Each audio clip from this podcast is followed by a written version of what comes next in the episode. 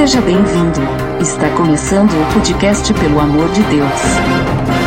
Pelo amor de Deus! Pelo amor de Deus! Tá no ar! Pelo amor de Deus, episódio número 7. Meu nome é Ed The Drummer. E eu acabei de conseguir furar o pneu da minha moto e eu tô aqui com várias pessoas que vieram de longe, digamos. Não, eles não vieram de longe, estão falando com nós pelo Skype. Mas eu tô aqui com o Marcos. Fala aí, Marcos. Beleza, tranquilo. Também tem, temos juntos aqui conosco também a Bárbara. Oi. Também temos a Aline. De longe, hein, Aline? Oi, gente. Tô aqui de São Paulo dando um alôzinho pra vocês. E aí, meu? E aqui junto com nós, como sempre, também a Miraela.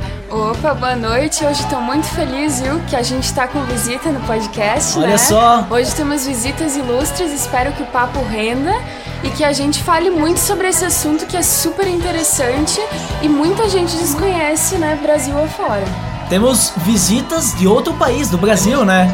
Nossa. Eu não podia perder a piada. então é isso, pessoal. Eu sempre, eu sempre falo isso também. É um prazer estar com, com o pessoal aí de outro país e tal. Fico honrada. Mas claro que é só na brincadeira, né? Mas então hoje nós estamos com esse pessoal porque a gente vai falar sobre um assunto muito importante. Nós vamos falar sobre a igreja perseguida.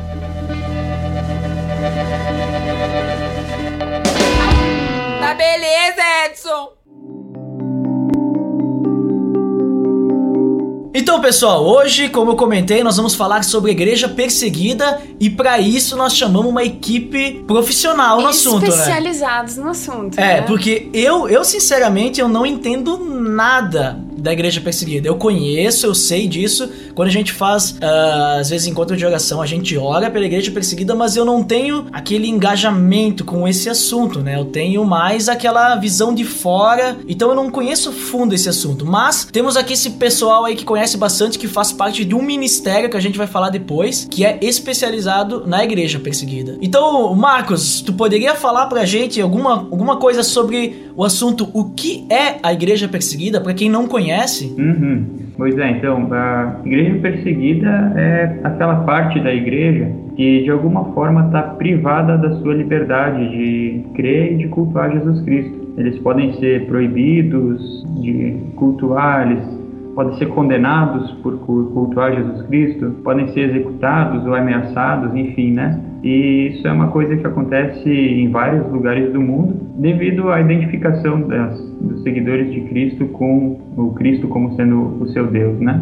Interessante. Isso é uma coisa que é até estranho falar disso. É, Eu conheci a igreja perseguida quando eu tinha 20 anos de idade e para mim foi muito estranho é, entender que isso era uma realidade. Porque para mim essa questão da perseguição era algo que tinha parado ali no máximo na época da, da Inquisição. E aí saber que hoje em dia existem pessoas que não têm a liberdade de professar uma fé, de possuir uma Bíblia, de se reunir, de assistir um culto e não podem falar de Jesus publicamente, isso para mim foi muito novo. Eu falei assim, nossa, como é que em pleno século XXI isso acontece? Então isso acontece sim. E é muito mais comum do que a gente imagina. É porque como a gente está no Brasil e a gente não passa por isso, então é difícil da gente entender quem passa. Mas atualmente, um terço, somente um terço da população mundial desfruta de plena liberdade religiosa. Ou seja, nós somos privilegiados. Né? Nós fazemos parte desse um terço. E aqui no Brasil nós temos a total liberdade para ir na igreja, usar som, a gente não precisa fazer culto escondido, falar baixinho. A gente tem a total certeza que indo para a igreja ninguém vai parar e prender a gente. Não vão in- invadir o culto e levar o pastor embora. Eu posso ter quantas Bíblias eu quiser, eu posso falar de Jesus aonde eu quiser e não vai me acontecer nada. O máximo vão me achar meio maluca, mas eu não, eu não corro o risco de ser presa, minha família não corre o risco de ser ameaçada. Então a igreja perseguida é isso, é a parte do corpo de Cristo que sofre perseguição, que não tem a mesma liberdade que eu tenho de viver o evangelho. Sabe, Aline, que isso é muito interessante, porque como é difícil às vezes a gente lidar com essa realidade que não é uma realidade nossa, né? Aqui no Brasil, conforme o artigo 5 da nossa Constituição, né, é. Assegurada toda a liberdade de crença, né? Sendo livre o exercício de cultos religiosos e é garantida a proteção, inclusive, a esses, a esses lugares de culto, né? Nós temos o privilégio de ter um Estado laico, ou seja, nós não temos qualquer religião oficial e isso nos possibilita de, de fazer essa escolha, de sermos livres, né? E como Exato. achei interessante, como você disse, a gente não está acostumado a lidar com essa privação de que é um crime você ter uma Bíblia ou algo assim. Às vezes, para as pessoas, isso é inimaginável, né? Exatamente. É, é algo é muito complexo e só quando você realmente tem esse encontro com a igreja perseguida, é, que você ouve um testemunho ou que você tem a oportunidade de conhecer um cristão perseguido e aí você vê o quanto isso é real. Porque, por exemplo, eu nasci num lar cristão, eu nasci, meu pai já era pastor e antes do meu pai casar ele viajou muito, né? Ele, ele é, conver... o início da conversão dele foi pela igreja perseguida. Ele leu é, Torturado por Amor a Cristo, entre outros livros que falavam sobre mártires, mas eu mesma só fui descobrir que existia igreja perseguida com 20 anos de idade, porque é uma coisa que realmente não, não é muito falado sobre isso, porque essa questão do sofrimento é uma coisa que a gente não quer saber, uhum. porque aqui no Brasil o que nos consome é o materialismo, é a gente conquistar as coisas, é você ir atrás, é você é, subir na, é, na, sua carreira, é você ter o melhor emprego. Então, quando a gente está imerso nesse discurso, não, eu tenho que ser o melhor, eu tenho que conquistar as coisas, eu tenho. Não sobra espaço para a gente ouvir falar de sofrimento. E a gente também é uma coisa que a gente não quer, né? Ai, não gosto de ouvir essas coisas, ai, não gosto. Então, é uma coisa que ninguém, ninguém quer parar para ouvir.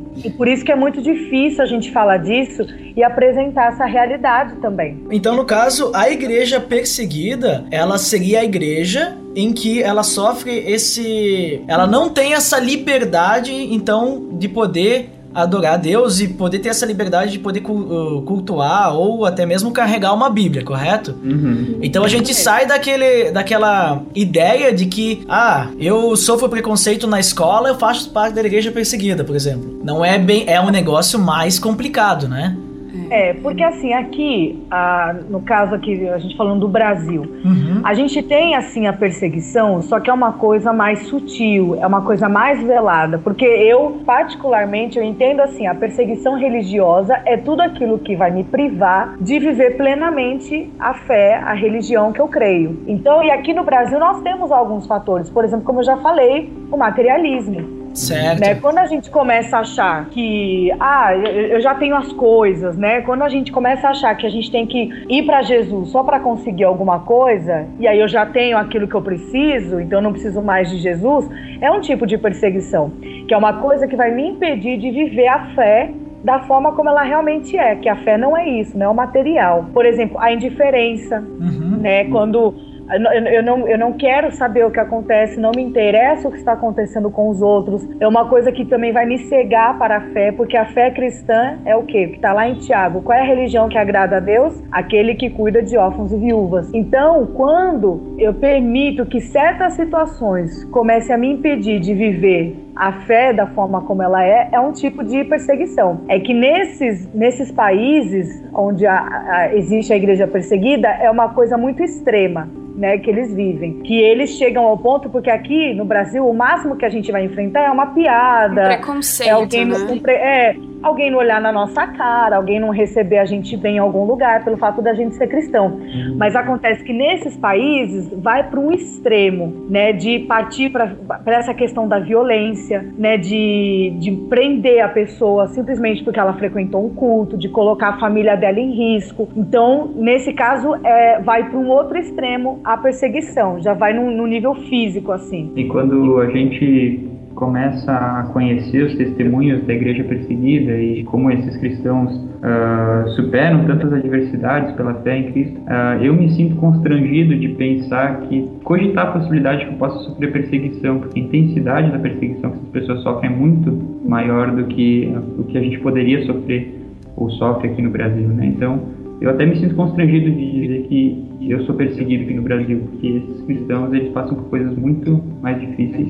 Eu diria que, às vezes não conseguem nem imaginar. Enquanto nós, né, sofremos uma perseguição moral às vezes, eles recebem uma, uma perseguição física evidente, né? Eles são torturados, eles são privados da liberdade, colocados em prisões, trabalhos forçados, só por causa que professam a fé cristã, né? Como isso é forte, né?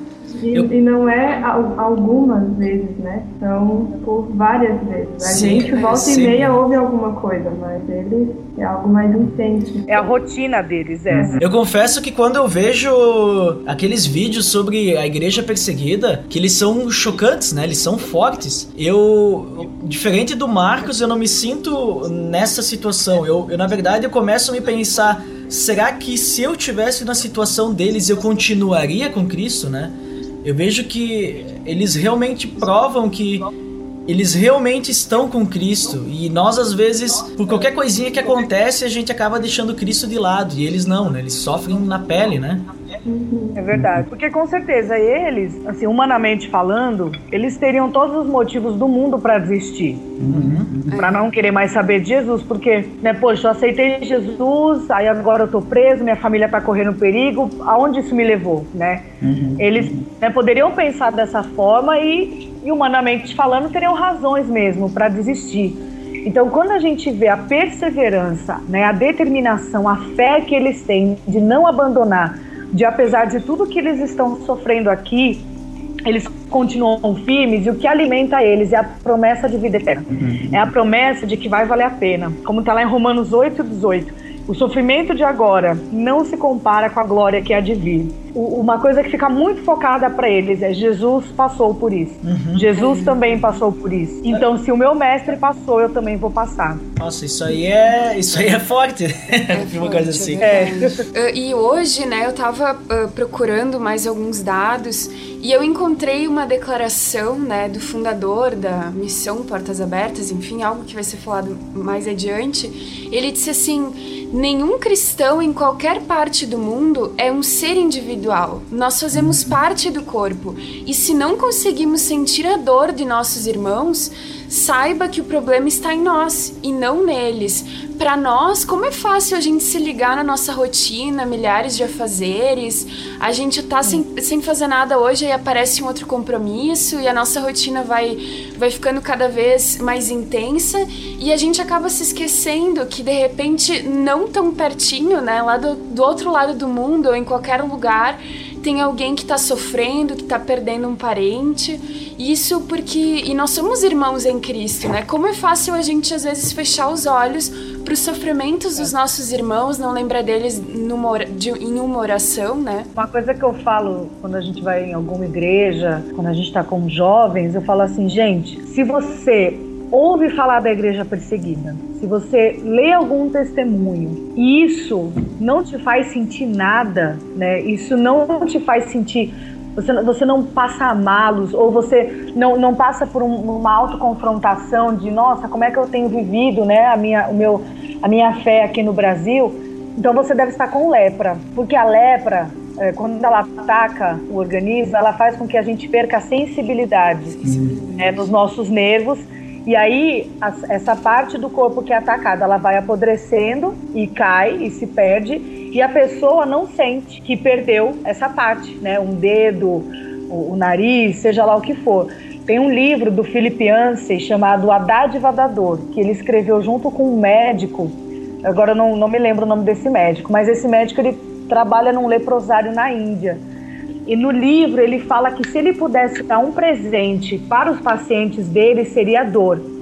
O que ele mais desejava era que os pacientes sentissem dor, porque durante o dia todo ele passava ali tratando aquelas feridas, né, dando a medicação, administrando, higienizando, porque a, Índia tem condições de saúde precárias, né, de limpeza também. Aí o que acontecia de noite, o leprosário era invadido por ratos e os ratos começavam a comer os cotoquinhos dos pacientes. Nossa. E os pacientes, por não sentirem dor, não espantavam os ratos. E isso prejudicava todo o tratamento. Né? Então, tudo que aquele médico conseguia fazer durante o dia, os ratos destruíam durante a noite. Então, é isso que a lepra faz. A lepra impede que a gente sinta dor, que a gente sinta alguma coisa. Então, se. E aí, o, o apóstolo Paulo lá em 1 Coríntios 12, fala que nós somos um corpo. E se um membro do corpo sofre, todo o corpo sofre junto. Uhum. Então, se tem uma parte do corpo de Cristo que está sofrendo, que está morrendo e eu não sinto nada a respeito, isso, isso não mexe comigo de alguma forma, então eu devo estar leprosa, né? Assim, usando essa figura de linguagem, porque essa parte está aparecendo e eu nem sinto. Uhum. É verdade. Como às Deixando... vezes uma oração, desculpa te interromper, uma oração, algo simples pode ter grandes efeitos, né, para perante Deus. A gente às vezes não tem como sair em missões e ajudar essas pessoas, mas só o fato de estar tá orando ou de estar tá ajudando, contribuindo com essa com as missões que auxiliam essas pessoas de alguma maneira é super relevante, né? A minha a ideia que veio à minha mente é que ao mesmo tempo que a pessoa com lepra ela deixa de sentir dor por não ter mais sensibilidade, ela também deixa de sentir o prazer. E como para mim tem sido uh, enriquecedor conhecer e se envolver com o sofrimento da igreja perseguida, tem enriquecido também o meu relacionamento com Cristo, porque a gente se torna mais sensível e essa sensibilidade à dor do irmão também se torna uma sensibilidade às bênçãos de Deus e em meio ao sofrimento, os sofrimentos não são a, a paz de Deus que excede todo entendimento, né? Guardará a mente e o coração de vocês. Então, essas, essas verdades bíblicas começam a fazer uh, muito mais sentido a partir do momento que a gente se sensibiliza com a dor da, da igreja perseguida. Uh, testemunho próprio meu, né?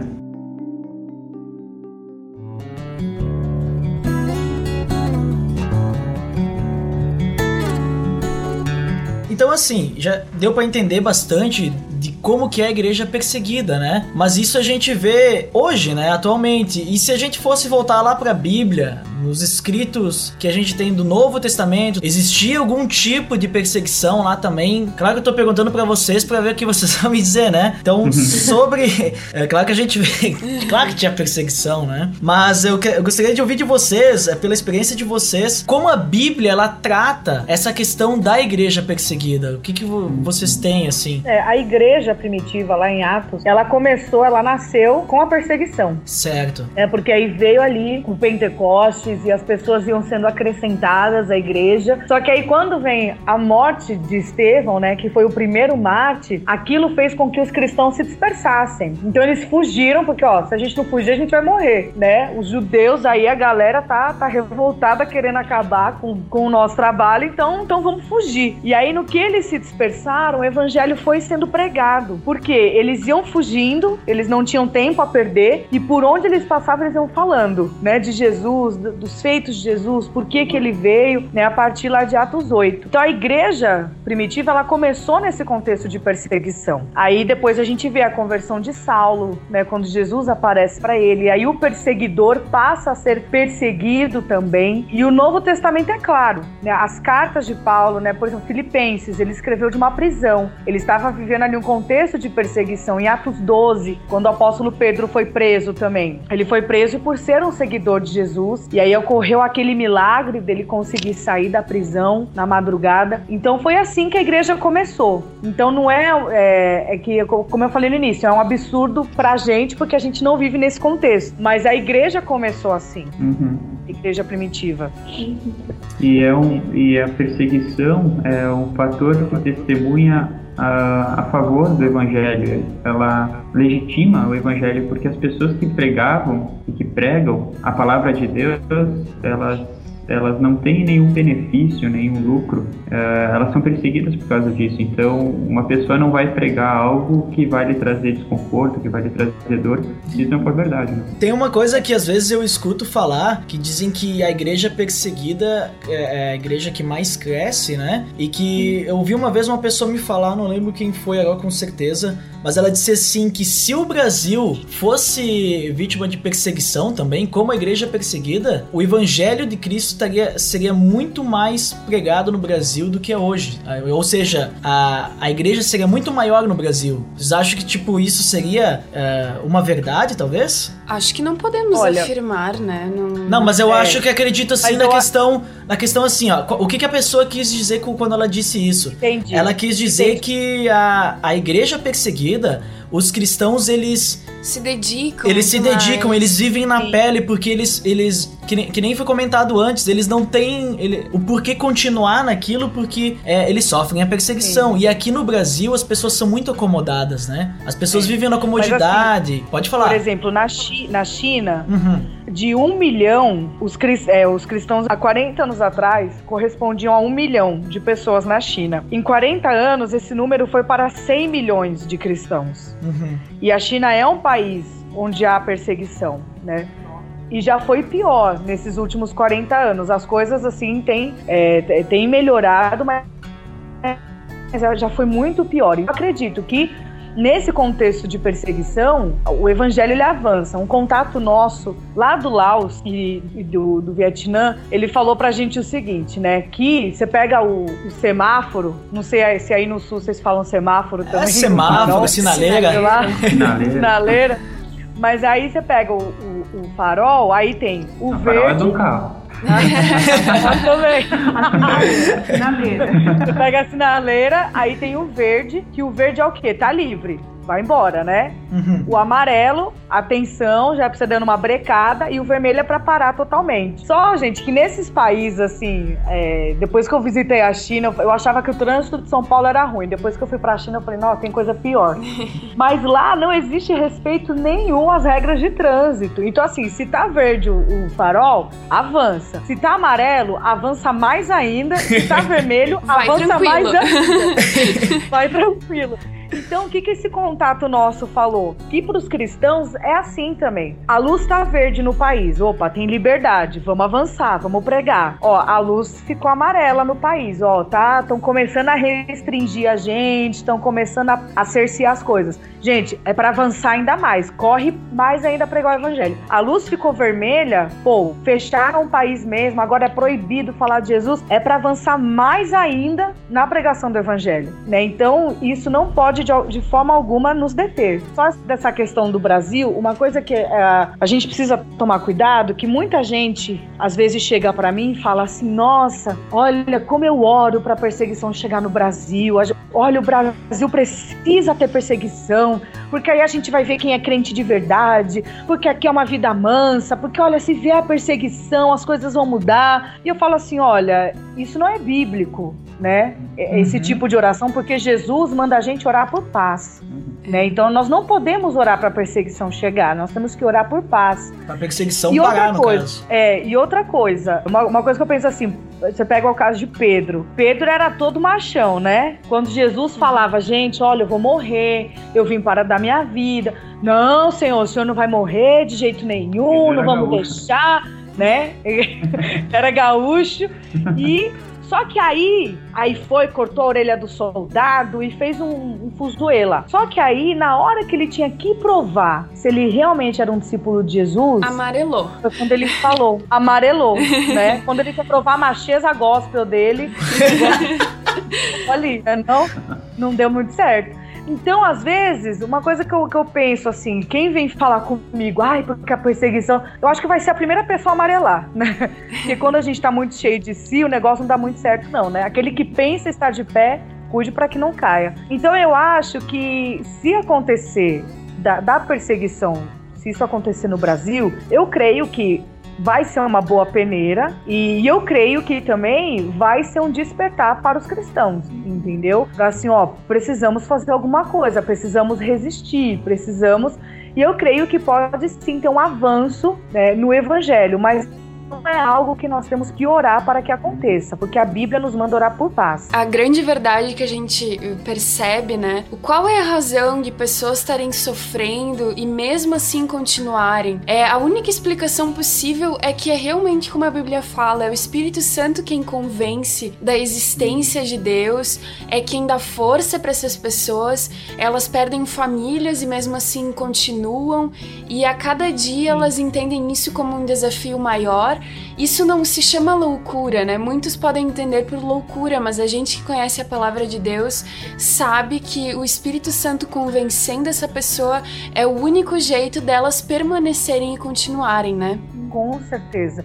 É, tem que ser muito crente mesmo para enfrentar uma situação dessa.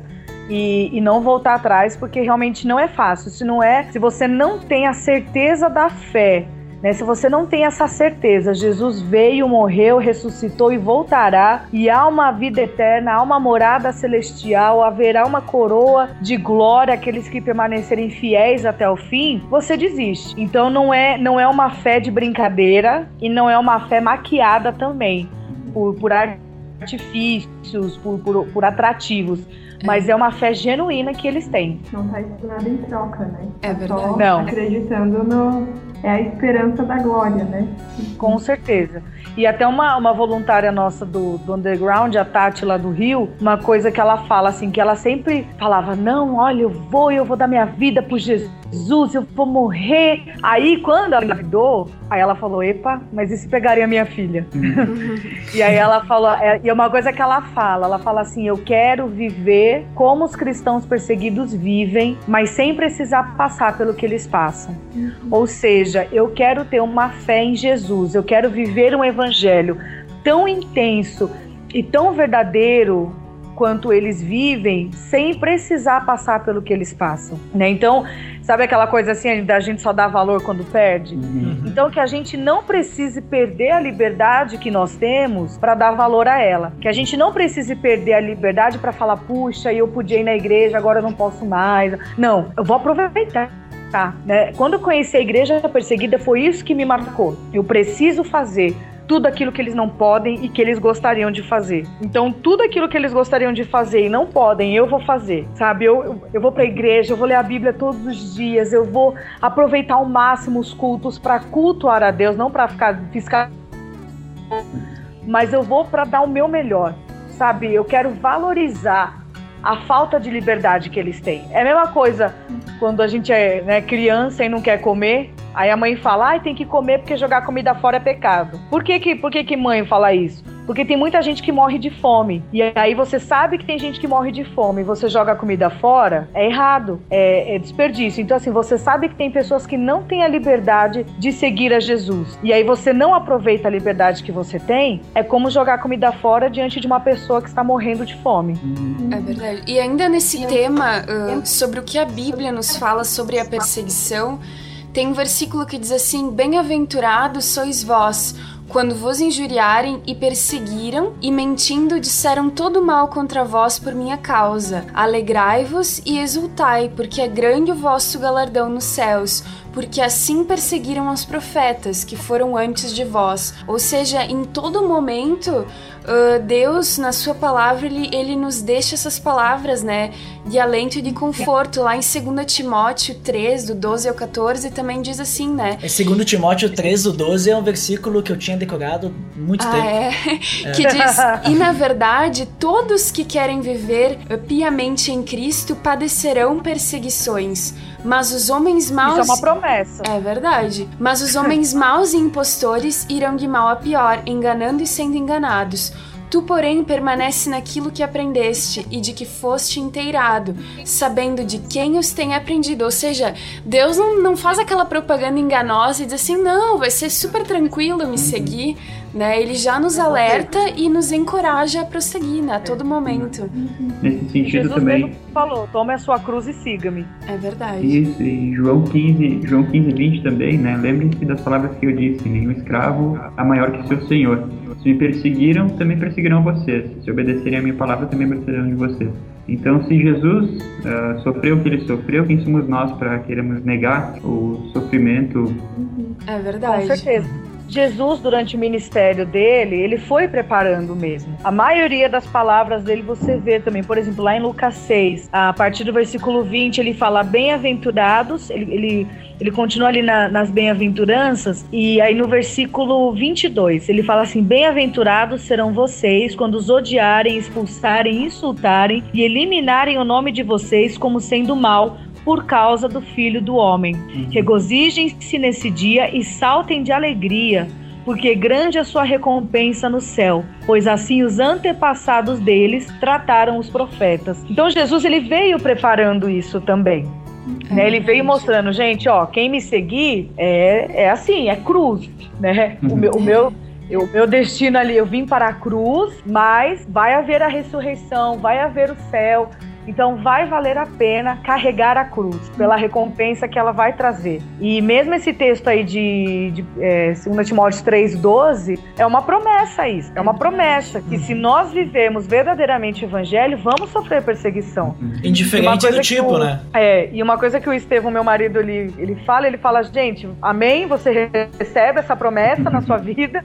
Não é uma promessa que a gente vai encontrar na caixinha de promessas, uhum. mas é uma promessa do Senhor para as nossas vidas, né? E, e nesse e lá em, em, Mateus 5, nas bem-aventuranças, né, como, como a Mirella leu, quando Jesus fala que nós seremos bem-aventurados quando nos perseguirem, pois assim fizeram com os profetas, uma coisa eu penso assim, cara, imagina Imagina a gente estar tá num nível de Ezequiel, de Isaías, de Jeremias. Imagina a gente ser comparado a esses caras, né? Oh. É, cara, é, um, é, é uma um honra muito grande. Mesmo, é, é um privilégio. Então, você olhar. E o mais interessante é isso: de, de todos os deuses que existem, o nosso Deus é o único que se colocou no nosso lugar.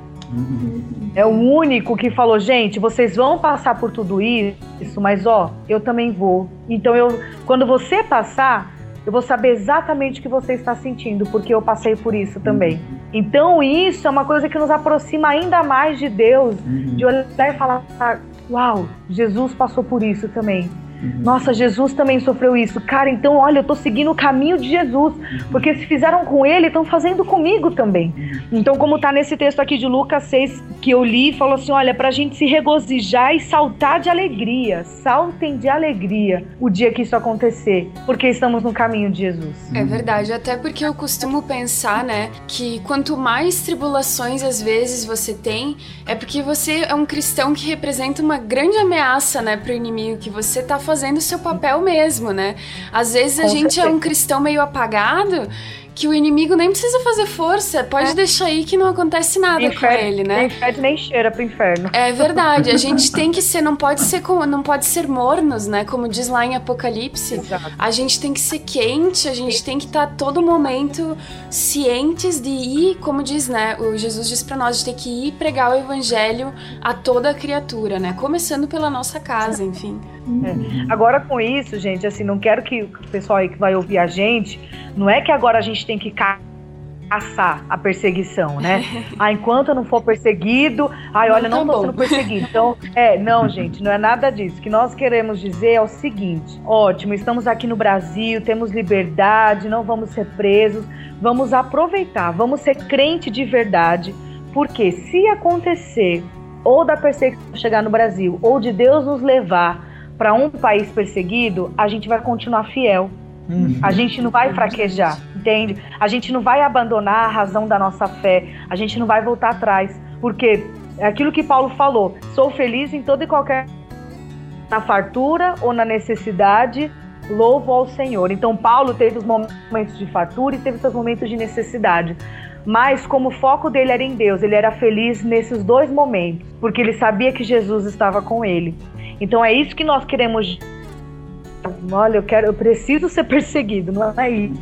Mas assim, vamos aproveitar e viver o verdadeiro evangelho aqui no Brasil, para que se chegar a perseguição até nós, nós já vamos estar preparados. Nós já, já vamos, nós seremos aprovados. E essa é, não é uma coisa instantânea, né? O, o, se alegrar na perseguição é um processo, eu acredito que se dá ao longo da vida uh, de renovação da mente, como fala Romanos 12, né, 1 e 2, de que os nossos valores eles vão sendo modificados por, por Jesus, o nosso coração vai sendo moldado e talvez aquilo que a gente era tão apegado um dia, aquele conforto, ou até mesmo aquele pecado que nos parecia fazer tão bem, a partir do momento que nós somos privados desse conforto, ele não faz tanta falta, porque os nossos valores, ou o propósito da nossa vida não está mais centrado naquilo, e sim na pessoa de Jesus Cristo. Isso é um processo que se dá ao longo de toda a vida de transformação, né? Então é, é esse o, o caminho que a Igreja Perseguida nos, nos motiva a, a trilhar também, né?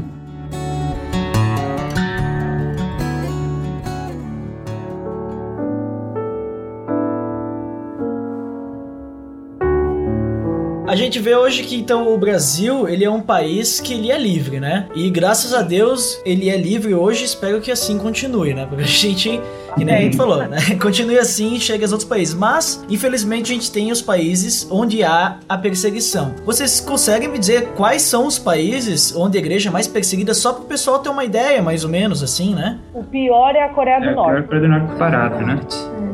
É, a Portas Abertas todo ano faz uma classificação dos 50 países que mais perseguem o cristianismo, né? E há mais de 10 anos a Coreia do Norte ocupa o primeiro lugar nessa classificação. Uhum. Então é o pior país para ser um cristão. É verdade. É muito interessante, né? Esse, eu tenho até aqui comigo essa tabelinha dos 50 países, que até quem quiser acessar aí no, no, no site do Portas Eu vou Abertas, deixar, eu vou deixar o link na postagem. Ah, muito bom. Então a gente tem assim, né?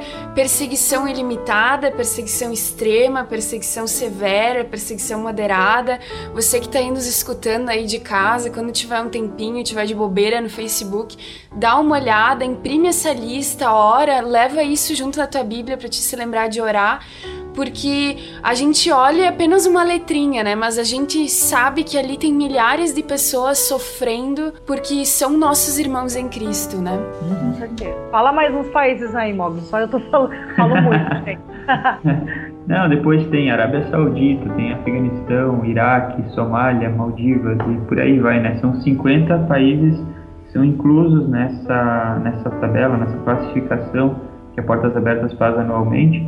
Existem outros também onde existe, existe perseguição, perseguição mais intensa estão nessa, nessa tabela. E é legal que no site também dá para acessar o perfil de cada país, saber de que forma que se dá perseguição lá, por quê, Uh, e, e, já tem pedidos de oração, então o site é muito legal no sentido de informar a pessoa que está interessada e de dar, dar, as ferramentas necessárias para que a gente possa apoiar também esses cristãos que estão sendo perseguidos.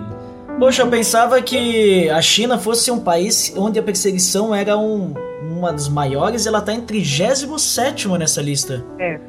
Então Mas tem... já foi muito pior. Uhum. Né? Já foi muito pior mesmo. Hoje, a situação da China é assim, como a, até mesmo nessa questão de comércio, a China tem se aberto mais uhum. ao Ocidente, então isso interfere em, em, todos os aspectos.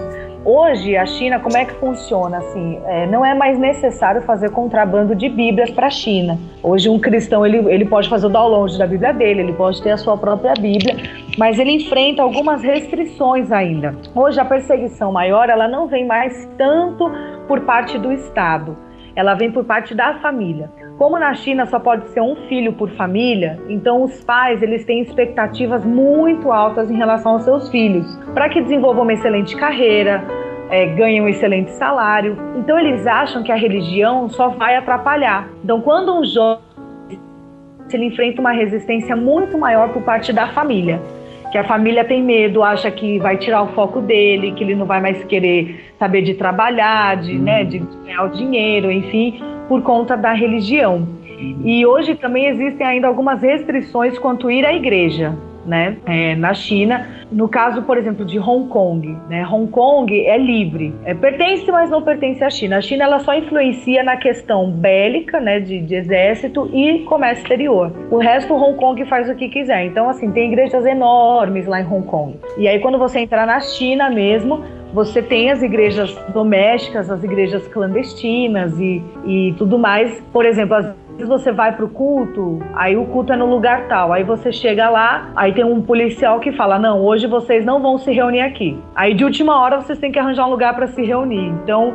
É, a China ainda enfrenta algumas restrições, sim, já foi muito pior nesses, ao longo desses 40 anos, mas a situação lá tem mudado. E uma coisa interessante também, por exemplo, existe perseguição na Colômbia. E a Colômbia está aqui pertinho da gente. Nossa! E, ex e, existe perseguição lá, nas áreas ali da, das montanhas. É, na capital, não. Tanto é que, por exemplo, o pessoal da capital, eles são muito alienados ao que acontece no interior da Colômbia. Eles, muitos ficam surpresos de saber que existe perseguição no próprio país. Mas existe sim, é muito severa principalmente quando muitos guerrilheiros começam a se converter, tanto das Farc quanto do, né, do, do outro lado, que são os paramilitares. E aí esses guerrilheiros começam a se converter, abandonam ali a guerrilha, e isso é um problema para eles, né? Porque eles não, não podem desertar, tem que continuar lá no exército. Mas o que mais me impressionou é que eu, eu assisti diversos vídeos, né? Produzidos aí pela Missão Portas Abertas, e eu fiquei espantada com a situação da Coreia do Norte. Não sei se o pessoal aí que tá ouvindo na academia ou aí em casa. Eu escuto podcast na academia. Na academia, eu sei, o Duda é da academia, então eu cito os também que são adeptos, né? Então, que ele é o país, né, como foi falado desde 2002, ele ocupa ali no primeiro lugar no ranking como o local mais perigoso do mundo para ser um para ser um cristão. Então eu peguei o Eu depois... acho que a Coreia do Norte é o lugar, o lugar mais perigoso do mundo para se viver. É, também, né? E até eu tava fazendo uma pesquisa e eles não são autossuficientes na produção de alimentos, embora eles gastem dinheiro com lançamento de foguetes e etc. Então a situação de inanição é tão grande que pais matam filhos e comem, né? Eu tava pesquisando isso, eles comem às vezes os mortos pela falta de alimento, peguei o depoimento de um, de um cidadão que dizia assim: muitos no Ocidente não têm consciência do sofrimento que os irmãos e irmãs norte-coreanos enfrentam. Na Coreia do Norte, se as pessoas creem em Deus e são capturadas pelo governo de Kim Jong II, né, sei lá como se diz o segundo, elas são assassinadas juntamente com três gerações de suas famílias. Os cristãos não se importam em morrer sozinhos, entretanto, como famílias inteiras podem ser assassinadas, no caso eles ficam com medo, né? Então a, a gente ali, né, no caso, os cristãos descobertos são enviados a campos de trabalhos forçados e são torturados. Os números dizem que se estimam que existem mais de 40 mil cristãos cristãos presos, sendo que há 400 mil cristãos em perigo, ou seja, um a cada dez dos nossos irmãos sofre nesse país, né? Que eles precisam do mercado negro para sobreviver. Não se trata de viver, e sim sobreviver com o que dá, né? Até eu tava olhando um depoimento e esse cidadão que ele conseguiu fugir, aliás, era uma senhora. Eu olhei de um, de um senhor e de uma senhora que depois de nove anos ela conseguiu fugir e ela disse que os cristãos são os últimos que têm autorização para comer. Como essa situação é deplorável, não sei se vocês querem falar alguma coisa sobre isso sabem de alguma história? Olha, tem um filme, vou indicar um filme e um livro que vai assim retratar perfeitamente. O filme chama Crossing, do inglês, né? Travessia, Crossing. Opa. Você vai achar ele no YouTube em 10 partes. Uhum. É, é um filme feito pela Coreia do Sul que mostra a Coreia do Norte e é muito fiel esse filme, gente. Não é um filme cristão, mas é impressionante. Mostra a realidade dos campos de trabalho forçado também. É incrível, é incrível demais esse filme. E também tem um livro que dá portas abertas que chama Fuga da Coreia do Norte, que conta a história de uma família que conseguiu fugir também. E incrível, gente, o relato desse livro, o que eles passavam enquanto estavam na Coreia do Norte, incrível demais, gente. Assim, são coisas, olha, se você puder, vá atrás desses materiais e e assista e leia o livro, porque são relatos incríveis mesmo da, da situação terrível que é a Coreia do Norte, especialmente, né, assim, é, é para qualquer norte-coreano, mas em especial para os cristãos.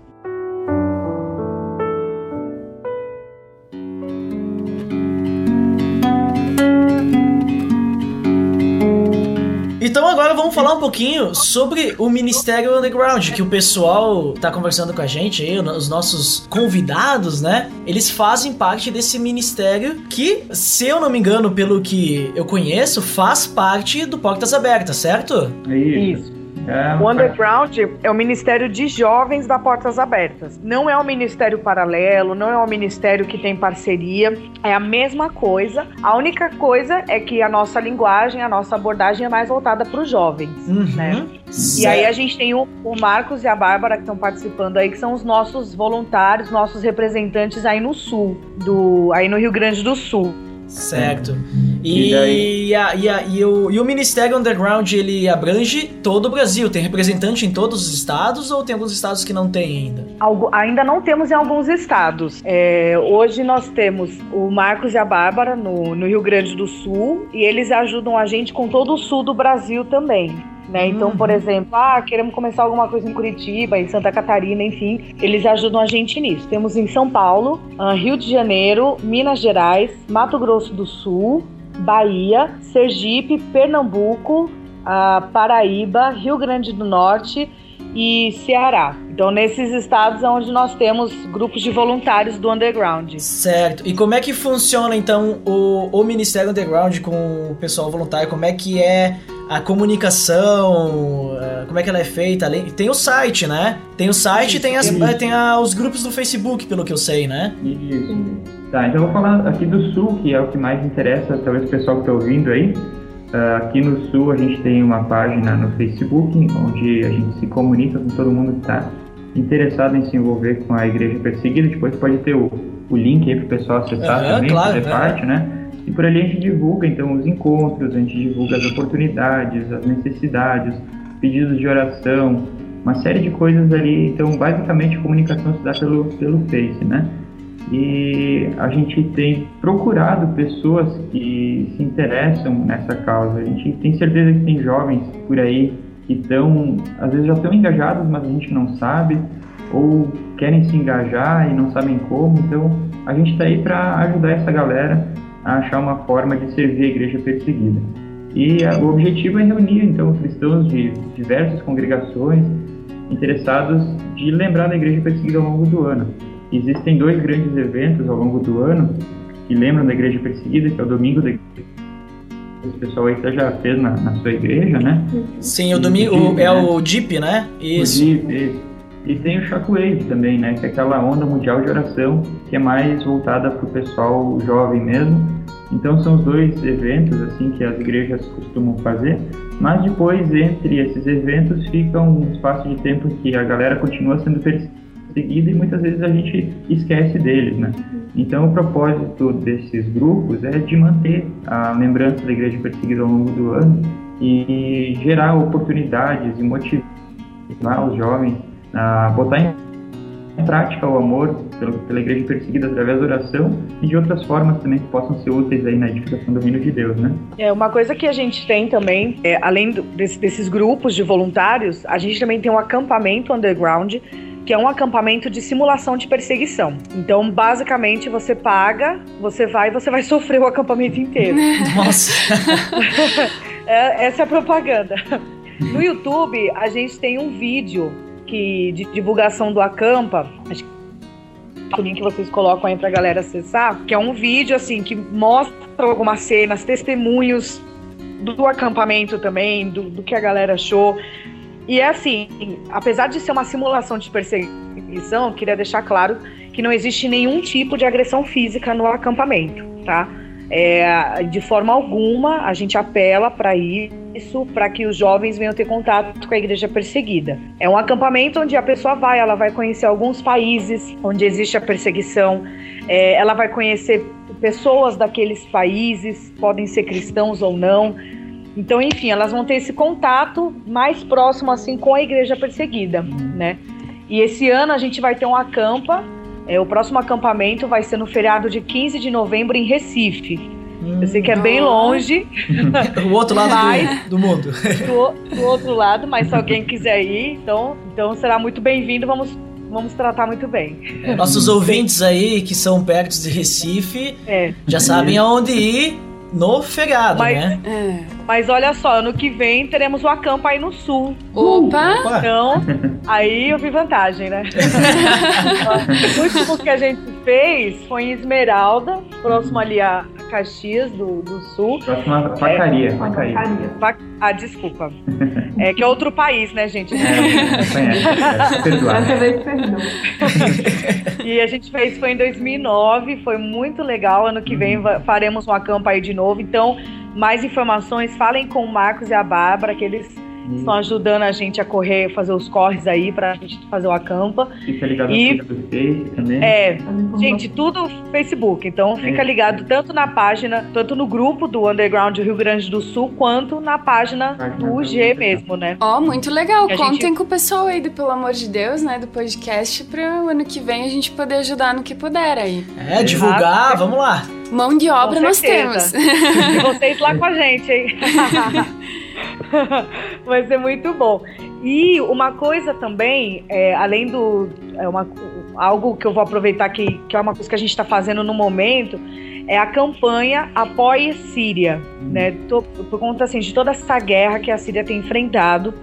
Então a Portas Abertas elaborou uma campanha chamada Apoie Síria. Então você vai lá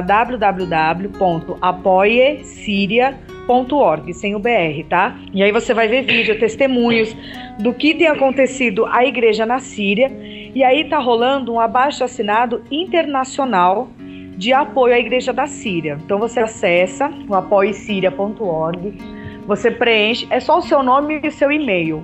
O nosso objetivo é, com essas assinaturas, a gente fazer uma pressão ao governo da Síria para que pare a perseguição aos cristãos, para que eles sejam tratados de, é, de, de, de forma igual. Né? Que- Uhum. e aí você também, no- nesse site Apoie Síria, você pode imprimir a versão do abaixo assinado, levar na igreja, pedir pra galera da igreja assinar, na faculdade, no trabalho, na sua família. E aí depois você passa, bota ali tudo online pra gente, a- essas assinaturas. Então participe dessa campanha. Isso. Muito bom. Muito bom. Próxima, próximo encontro underground Aqui no sul. aqui no sul vai ser aqui em Caxias. E depois vai ter o link, aí vai ter, vai ter cheio de link eu tô vendo nessa, nessa postagem aí, né? Mas isso é Mas bom. vai ser- é, é bom, é bom. A galera pode se envolver aí. Isso aí. Então, o próximo encontro é dia 13 de setembro, às 20 horas, na Aliança Bíblica do bairro Pio X, em Caxias. Então, Olha só, vocês, vocês têm uma semana, gente. Hoje. Isso. o podcast vai ser postado no dia 6, hein? Dia 13, na próxima semana. Quero ver todo mundo lá. Não, todo Isso mundo aí. não, porque não cabe. É, não, mas pode ir bastante Qualquer gente. coisa a gente porque- vai na praça, tá? Isso. É isso aí, show de bola, já tá resolvido. Mas então, dia 13, Marcos, lá na Aliança do Pio Décimo, acho que eu posso. Isso. Eu vou ver se consigo botar o endereço ali. Mas aí o pessoal vai ter o link, né, pra Vai acessar. o link, tem a página lá do evento, o pessoal tira uma presença, a gente já se organiza. E o horário? Horário às 20 horas. 20 horas. 20 Beleza. horas a gente vai estar lá. Uhum. Ah, Aí e- você tá pensando assim, pô, mas é longe pra mim, não sei o quê.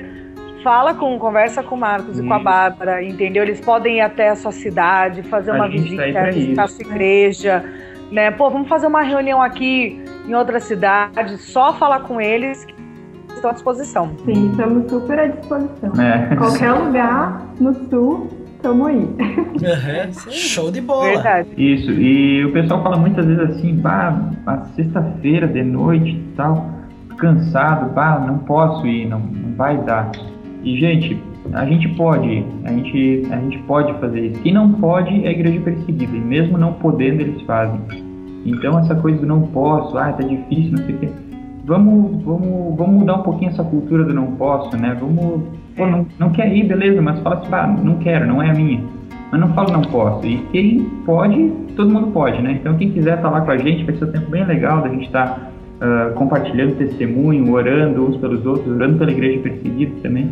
E tem sido sempre muito abençoado esses encontros, a gente tem sentido muito a presença de Deus e tem sido muito bom estar em comunhão uns com os outros e com a igreja perseguida também nesses encontros. Muito legal. Realmente tem feito diferença, ah, diferença na nossa vida. Uhum. A gente tem saído E só- edificado.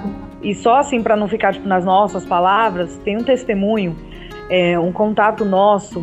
Ele estava lá no Butão, e o Butão ele é um país bastante montanhoso. E ele estava um dia, já era noite, já, é, num carro com outros cristãos, assim, ali pela região das montanhas. E aí o, ca o motorista, ele, ele viu duas meninas andando naquela escuridão e reconheceu aquelas duas meninas. Falou assim, ah, elas são, elas são cristãs. Falou, pô, vamos parar o carro, vamos falar com elas. E isso já era noite, sem iluminação, tudo no escuro e frio, muito frio.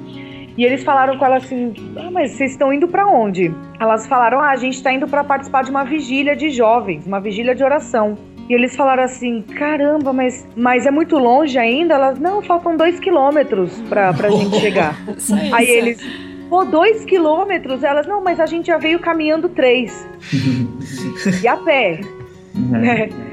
Então, assim, é uma coisa que é, é bem o que, que, que, o Marcos falou, entendeu? A gente pode, resta saber se a gente quer, uhum. mas a gente pode. E uma outra coisa, não pense, não, não, não já perseguida, nossa, tadinhos, ah, eles são uhum. perseguidos, que dó. A gente é que é coitado. É verdade. Porque, assim, eu, eu tenho um relacionamento de dependência com eles.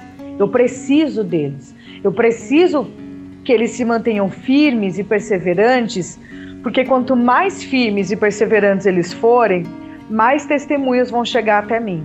Uhum. E mais testemunhos chegando até mim, isso vai me confrontar a eu ser melhor, né? A eu ser mais crente, a eu ser uma crente de verdade. E aí isso vai me levar a orar mais ainda por eles. E quanto mais eu orar por eles, mais eles vão permanecer firmes. Mais testemunhos. Então é, é um relacionamento de troca mesmo que a gente tem com a igreja perseguida. Como eu falei, desde os meus 20 anos que eu, que eu tô envolvida com essa causa e até hoje eu só lucrei com isso. Lucrei de crescer espiritualmente pelas pessoas que eu conheci, tive oportunidade de conhecer cristãos perseguidos, de ser impactada pela vida deles. E foi assim maravilhoso. A igreja perseguida é um presente maravilhoso de Deus na minha vida e eu espero que seja na vida de vocês também. Então, uhum. envolvam-se. E é incrível o fato de que eles pedem principalmente que a gente ore. Então, é bem aquela coisa de que a nossa oração ela chega a lugares que a gente não consegue chegar, né?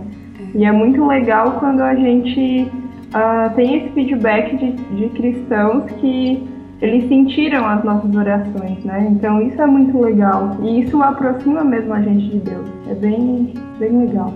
Eu me senti motivado dia 13 estar lá em Caxias, na Aliança do Pio Décimo, sair da minha casa em Bento Gonçalves e ir até lá, Mirella. Tu Beleza. Eu me senti você, motivada. Né? E sobre essa é. questão aí. Eu de... vou levar isso como um desafio. legal, legal. Mas legal. sobre essa questão de não poder, ou, né, que foi comentado, na vida a gente. A questão é que assim, a gente tem muita coisa para fazer, mas nós temos prioridades. E você poder estar tá lá, você poder estar tá orando por essas pessoas, é uma prioridade que a gente tem que eleger. Então, é verdade, The Drummer, vamos incentivar o pessoal a sair sexta-feira de casa e se dirigir lá ao Pio Décimo pra gente estar tá orando juntos, né? Vamos lá. Quem não sabe onde é Caxias, é, bota no Google Maps lá. É. o link. Vem de Porto Alegre, vem de onde quiser. Coloca o link também no, no Facebook, gente. É, claro. mais o link. Vamos lá. e olha só, um recado da Ellen Berhane, gente. Ellen Berhane, ela é uma cantora lá da Eritreia, é um país que fica bem ali no chifre da África, faz fronteira com, com o Sudão. Ela ficou presa por mais de dois anos num container de metal, gente. Container de navio. Porque, porque era cristã.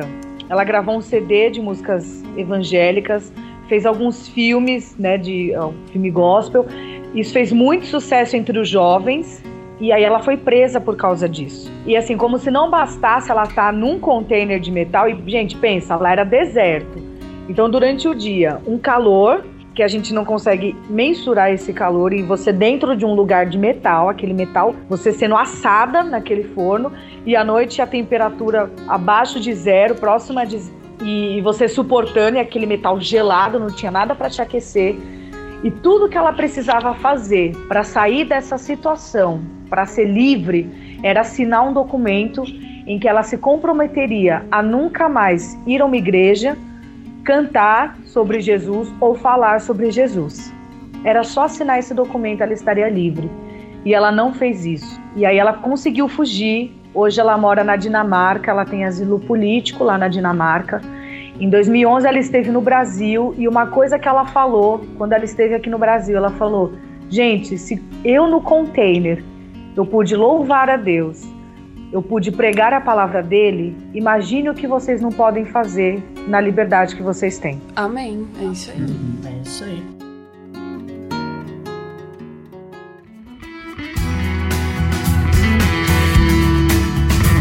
E como é que a gente pode ajudar a igreja perseguida? Além, claro, de estar orando, estar se envolvendo, né? Buscar mais, aproveitar essa iniciativa do Ministério o, do Portas Abertas do Underground, né? Uhum. Aproveitar isso que, que, que chega a informação até nós e nós não temos que ir atrás. Além, além de fazer essas coisas, como mais a gente pode estar ajudando a igreja perseguida? Existe alguma outra forma? Sim, existe muitas outras formas. Uma delas é escrevendo cartas para os cristãos perseguidos. Encorajando eles a perseverar, é, lembrando eles de que existem pessoas na igreja ali que lembram deles também. E existem campanhas de cartas no site também, você encontra. Você pode escrever a carta, manda para o escritório das portas abertas, lá tem todas as instruções de como escrever e tal. Dá para apoiar uh, encorajando por meio de cartas. Também dá para fazer patrocinando as ações da Missão Portas Abertas junto aos cristãos perseguidos. Existem várias formas de doar, uma que você pode assinar, a revista também, chega na sua casa sempre com as, as últimas notícias. Vem sempre uma oportunidade também de, de patrocinar alguma ação, alguma, alguma, algum movimento né, uh, de apoio à igreja perseguida. E também tem a oportunidade de ir até os cristãos perseguidos, pegar aí o aviãozinho em Porto Alegre, quem sabe num, num país distante, para estar tá apoiando uh, de perto os cristãos perseguidos. Isso através do Ministério Sem Fronteiras. E também tem informações no site, você pode entrar, ver como é que faz e tal. Eu tive a oportunidade de ir para a Nigéria em 2010 e foi um marco na minha vida, foi um divisor de águas, digamos assim, aqueles dias que eu passei lá em contato com aquelas pessoas. Então eu encorajo aí qualquer pessoa que tiver esse desejo no coração de ir atrás, de uh, ver uma forma de, de, de, participar, né? Seja qual for a, a forma de participar, isso vai estar sendo bom para a igreja perseguida e para nós também, né? Como a Aline falou, é sempre uma, uma troca, né? Uhum. E acho que são essas, né, Aline? Não sei se tu lembra de mais alguma aí. Não, isso mesmo, isso completinho. Tem como também fazer, a, organizar os encontros. Né? Isso, isso. Você pode organizar um encontro na sua cidade para compartilhar sobre a igreja perseguida. Ou você entra em contato com a gente, se você não sabe muito o que fazer ou não, não tem muita ideia, a gente está aí para isso. A gente está à disposição para ir até a sua cidade, ajudar você a, a dar o material necessário, né? O pessoal do escritório da Porta Abertas também contribui bastante para questão do material, as artes para divulgação, vem tudo prontinho. É só ter a disposição mesmo, entrar em contato e mandar ver. Muito bom então, pessoal. Eu queria agradecer vocês pelo tempo de vocês, tá? Que vocês estiveram junto conosco, é, falando sobre o ministério de vocês e também sobre a igreja perseguida, né? Acredito que muitas pessoas que não conheciam isso, agora elas podem conhecer, né, sobre a igreja perseguida e também saber onde encontrar mais informações, né? Então quero agradecer vocês todos, muito obrigado. Já a gente agradece a oportunidade aí, o convite. E, de novo, estamos à disposição para dar continuidade a isso, que isso não fique só no ouvido do podcast, né?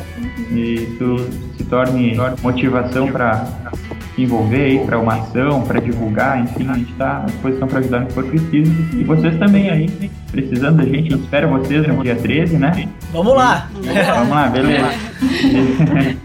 É verdade, gente. Obrigada mesmo, viu? Foi um prazer estar com vocês. Saudações do Brasil para vocês. Mas é um país grande legal. esse Brasil, hein? Foi muito legal esse tempo. Espero que tenha acrescentado, que tenha contribuído em muitas coisas aí para quem for nos ouvir. Show de bola, então, pessoal. Então é isso. Muito obrigado e fiquem com Deus todos. De Deus!